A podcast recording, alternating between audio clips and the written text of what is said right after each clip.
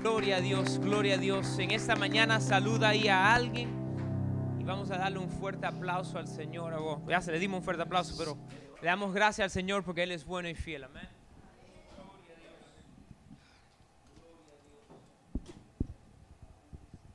Santo, santo, santo a nuestro Dios, al Rey de Reyes y Señor de Señores. Amén.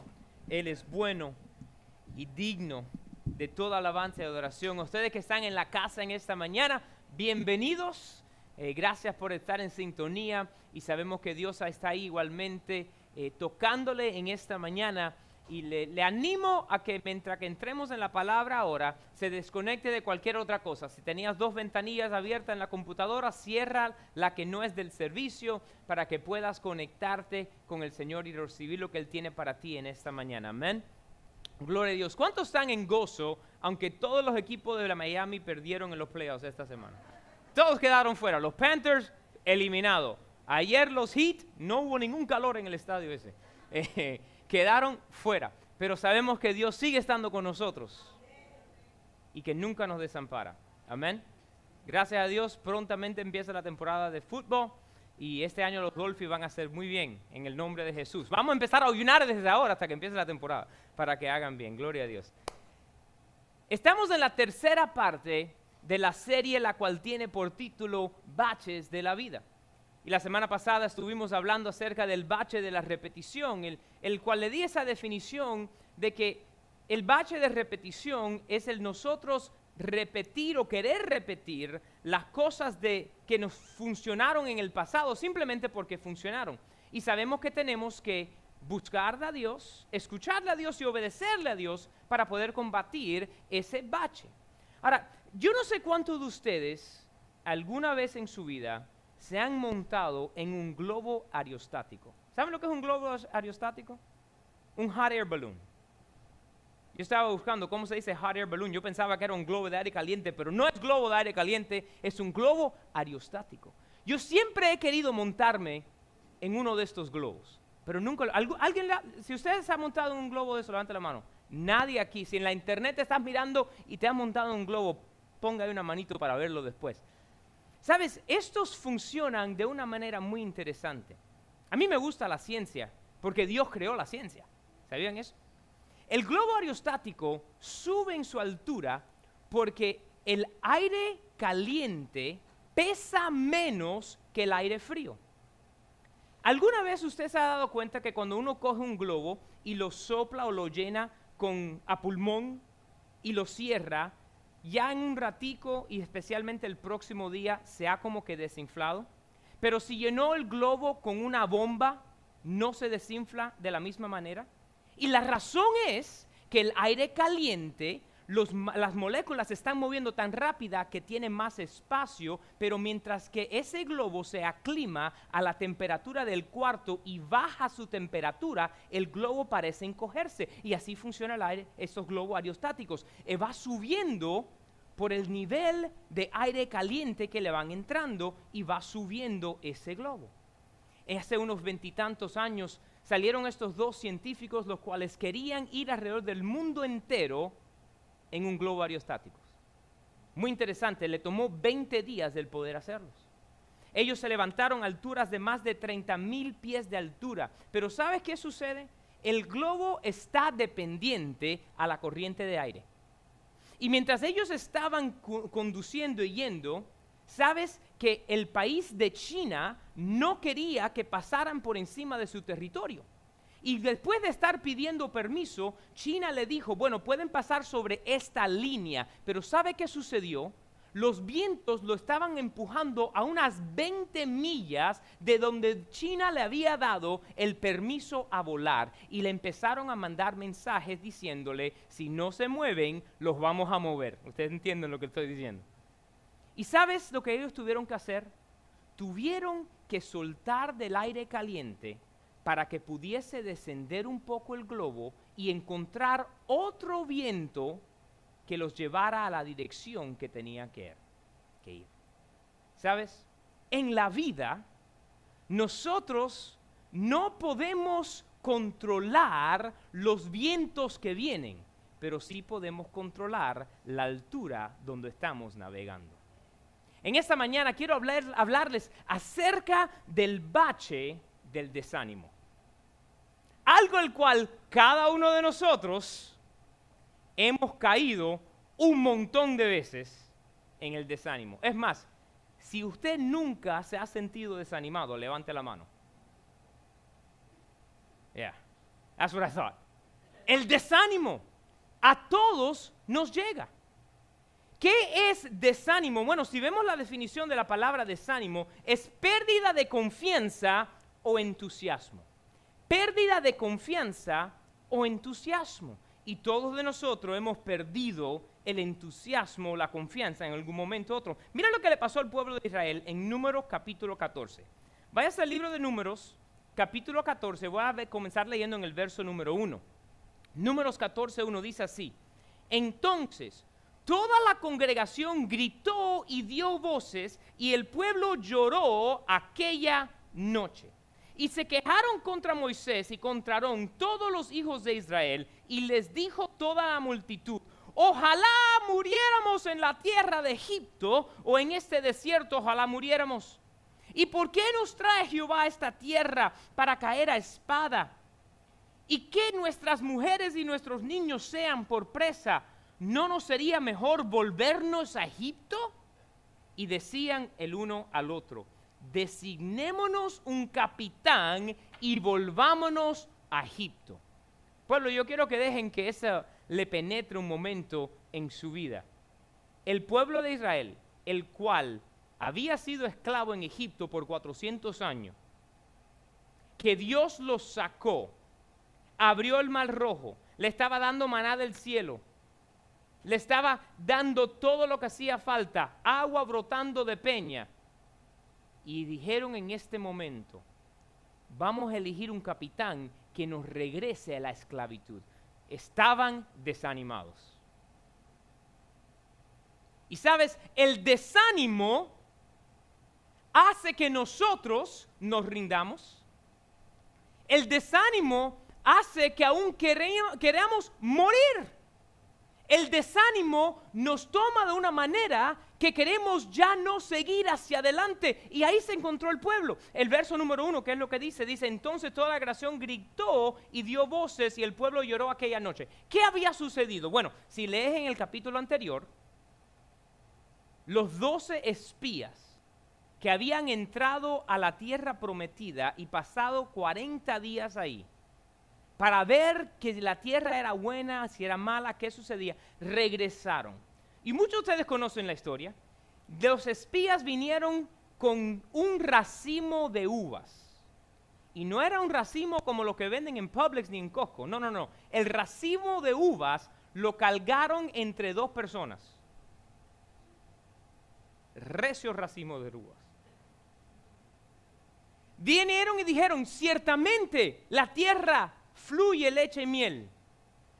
Pero las ciudades son fortificadas y la gente son grande y parecemos gusanos al lado de la gente. ¿Y qué pasó?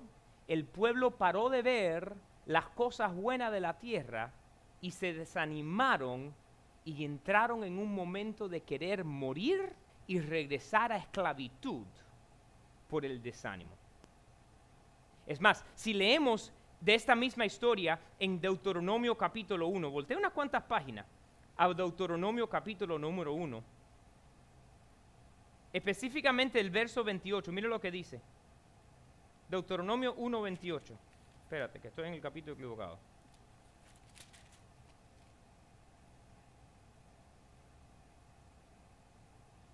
¿A dónde subiremos? Nuestros hermanos han atemorizado nuestro corazón, diciendo, este pueblo es mayor y más alto que nosotros, las ciudades grandes y amuralladas hasta el cielo. Y también vimos allí a los hijos de Anac. Déjame decirte, el desánimo entra por nuestros oídos una de las puertas del desánimo es lo que tú y yo escuchamos. Lo que tú y yo escuchamos y a quién tú y yo escuchamos.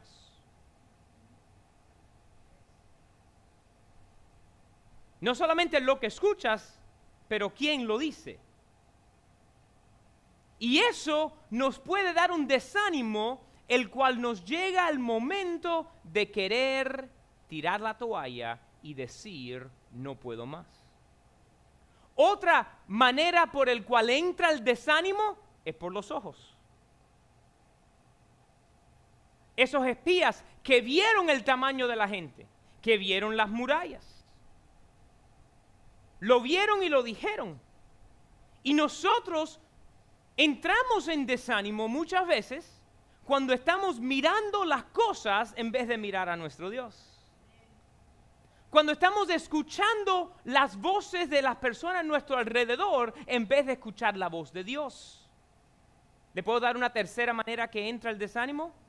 ¿Por nuestra propia mente o por nuestro propio razonamiento? Cuando nosotros podemos, ponemos, empezamos a darnos el propio cranque. A los cubanos. Nos estamos echando, yo sé, nos estamos dando cranque. No sé cómo decirlo en otra manera. ¿Cómo le dicen ustedes en Puerto Rico, allá eh, en, otro? Carneta. Nos estamos dando carneta. Echándole leña al fuego, es otra manera de decirlo. Dude, we're working ourselves up. Con nuestra propia mente. Vemos algo, escuchamos algo y empezamos a meditar en eso que vimos y eso que escuchamos hasta el momento que ellos dicen, no puedo más, prefiero morirme, prefiero que, me lleven a Egipto, búscate a alguien, alguien que me lleve de regreso a la esclavitud, yo no puedo más. Es el desánimo. Pero la cosa buena es que nosotros servimos un Dios, el cual nos da una manera de vencer ese desánimo nos da una manera de sobrepasarlo, de no caer en ese bache. ¿Qué fue lo que le dijo el Señor a Josué? Si se recuerdan en el capítulo 1, esfuérzate y sé valiente. Se lo dijo tres veces. Antes de decírselo tres veces, como dos o tres veces Dios le dijo a Moisés antes de morir, busca a Josué y anímalo porque Dios sabía que cuando Josué tomara la posesión del liderazgo del pueblo de Israel, iba a haber una gente que muchas veces querían regresar. Iba a escuchar los gemidos de la gente diciendo, había ajo y sal en Egipto, aquí en el desierto no lo hay. Y en su mente, cuando estaba solas, iba a maquinar diciendo, ¿por qué entré a hacer esto? A un antemano, Dios le dijo a Moisés, coge a Josué y anímalo. ¿Por qué? Porque, déjame dejarte saber, el desánimo viene a todos. Quiero decírselo de esta manera, mira, el desánimo es una elección. Ay, pastor, ¿cómo que el desánimo es una elección? Mira lo que dice Charles Stanley. Las decepciones son inevitables el desánimo es una elección. Las decepciones son inevitables. El desánimo es una elección. Vamos a regresar por un momento al globo aerostático. Subimos a un lugar donde estábamos fluyendo y de repente viene una señal, un mensaje que nos dice, si sigues por este camino, vas a morir. ¿Puedo yo mantenerme en ese lugar o tomar la decisión de cambiar mi altura para buscar el viento que me lleve al lugar donde estoy supuesto a estar? Pueblo, nosotros tenemos que elegir lo que vamos a ver, escuchar y en lo que vamos a meditar. Eso es lo que nosotros podemos elegir. ¿Qué voz yo voy a escuchar? ¿Qué persona?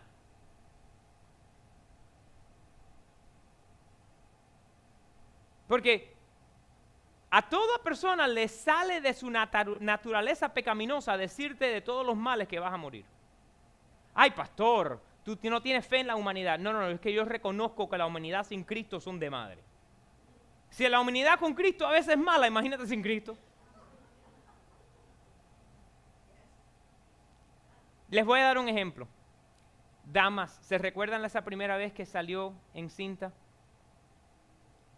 Y empezaron a decir de todas tus amigas que ya tuvieron a su hijo, ay, prepárate para los vómitos que vienen. Ay, prepárate para el parto, como duele. Ay, yo me recuerdo que yo no podía ni levantarme de la cama. Y tú diciendo, pero ¿por qué estoy yo embarazada? O le dijiste a alguien, no, es que me voy a comprar tal carro. Ay, pero tú no has visto que todos los problemas que tiene ese carro. Ay, pero tú no has visto. Yo, mira, yo una vez me monté en esos carros y era un cacharro. No, te doy dando un suficiente ejemplo, ¿verdad? Eh, somos expertos en nuestra humanidad de decirte todo lo malo. Pero yo puedo elegir escucharte, mirarte y meditar en lo que me dijiste. O cambiarme altura y decirte, no, no, no, déjame escuchar lo que dice Dios.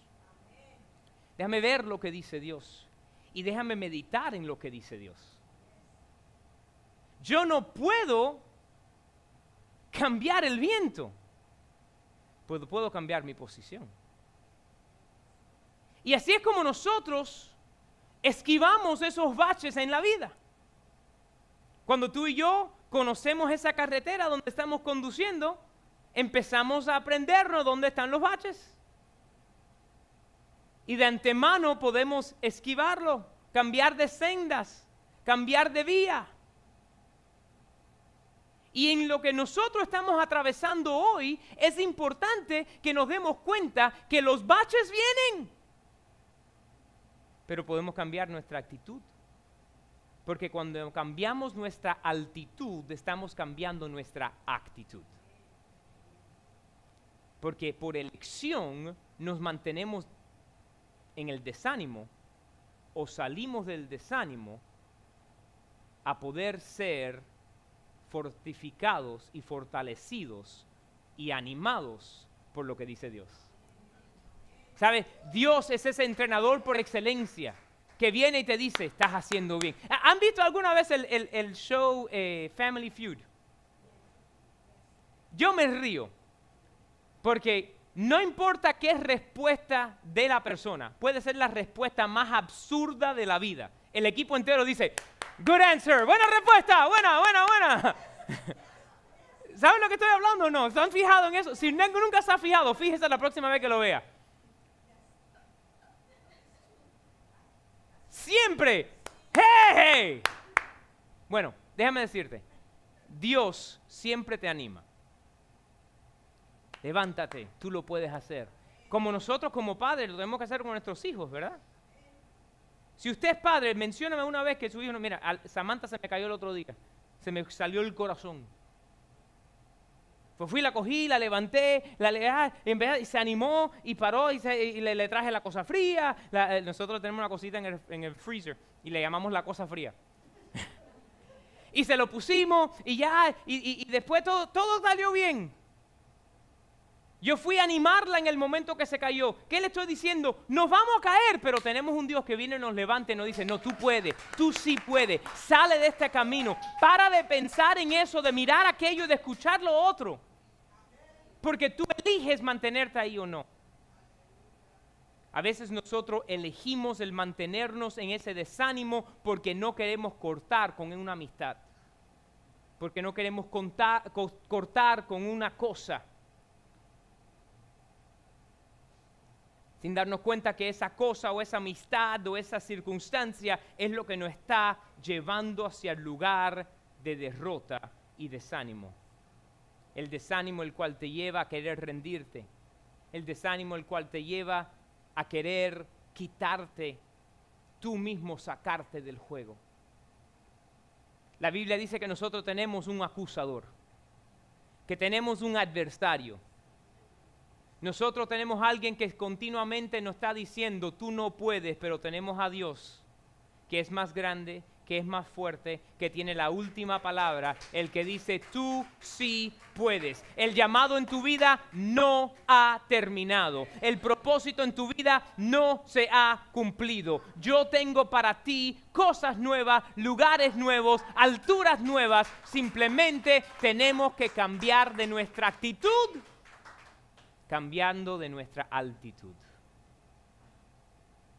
cambiando nuestra actitud, cambiando de nuestra actitud. ¿Qué, dice Isaías 26.3? Uno de mis versos favoritos. Dice, tú guardarás en completa paz aquel cuyo pensamiento en ti persevera. Tú guardarás en completa paz aquel cuyo pensamiento en ti persevera. Ese es Isaías 26.3. Él nos guarda, Él nos protege, Él nos anima. Pero tenemos que tomar la decisión de cambiar la altura. La semana pasada dijimos que la manera de evitar o lidiar con el bache de la repetición era buscar a Dios, escuchar a Dios y obedecer a Dios. Y déjame decirte, para poder lidiar con el bache del desánimo hay que buscar a Dios, hay que escuchar a Dios. Y pueblo, hay que creerle a Dios. Obedecer y creer básicamente es la misma palabra. Yo obedezco a Dios porque creo en Él. Yo obedezco a Dios porque yo creo que lo que Dios dice es verdad. Entonces, ¿cómo es que nosotros lidiamos con este bache del desánimo? Tenemos que buscar a Dios. Es más, si vas un momento al libro de Josué, capítulo número uno, Josué capítulo número uno. Mire lo que le dice el Señor a Josué en el capítulo número uno, cuando le dice que sea fuerte y valiente.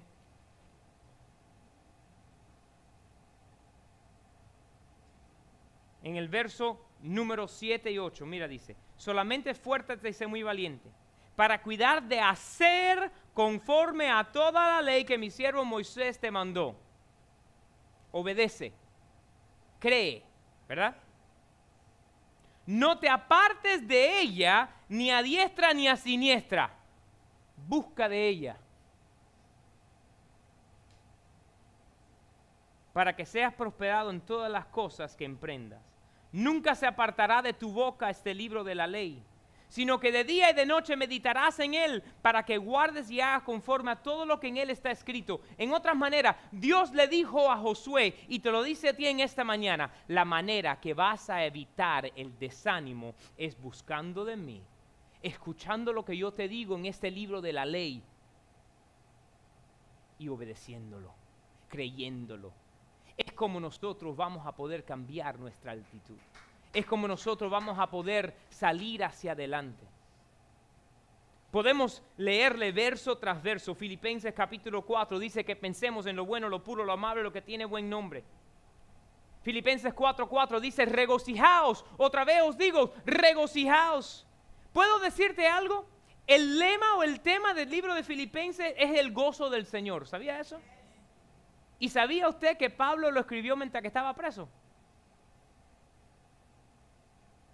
Él pudo haber escrito, estoy aquí en la prisión, esperando. No.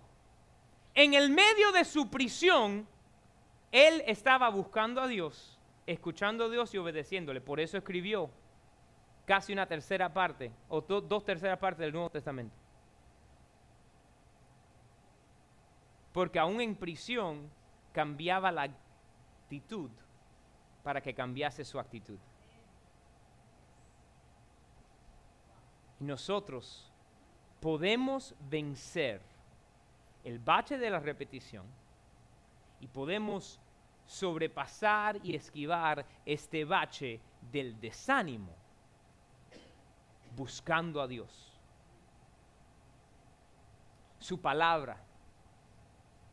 Escuchando a Dios lo que Él nos dice y obedeciendo a Dios o creerle en lo que Él dice. Porque pueblo, como dijo Charles Stanley, van a venir las cosas. La decepción es inevitable. Pero el desánimo es una lección. En esta mañana nosotros tenemos que elegir qué vamos a ver.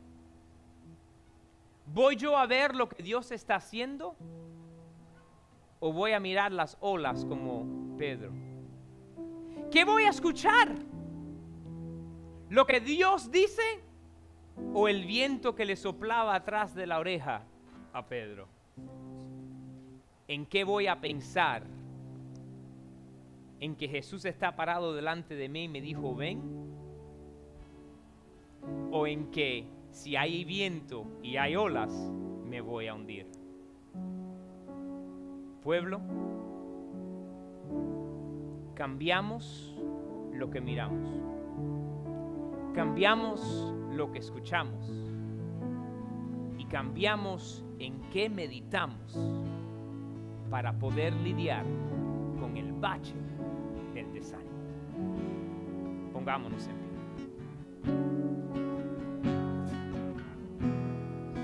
Señor, en esta mañana te damos gracias y honra,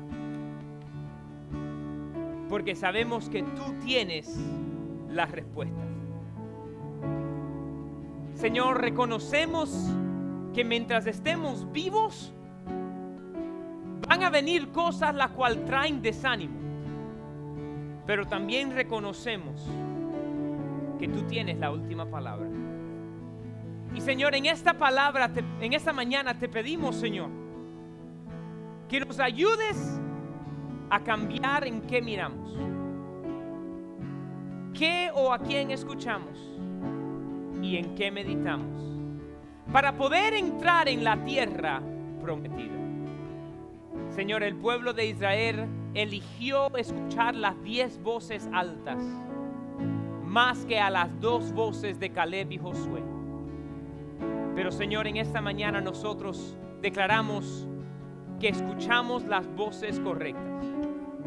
Miramos la victoria que viene y meditamos en lo que tú dices para poder esquivar ese bache y seguir animados en ti y por ti, en el nombre de Jesús. Ahí adora al Señor un momento.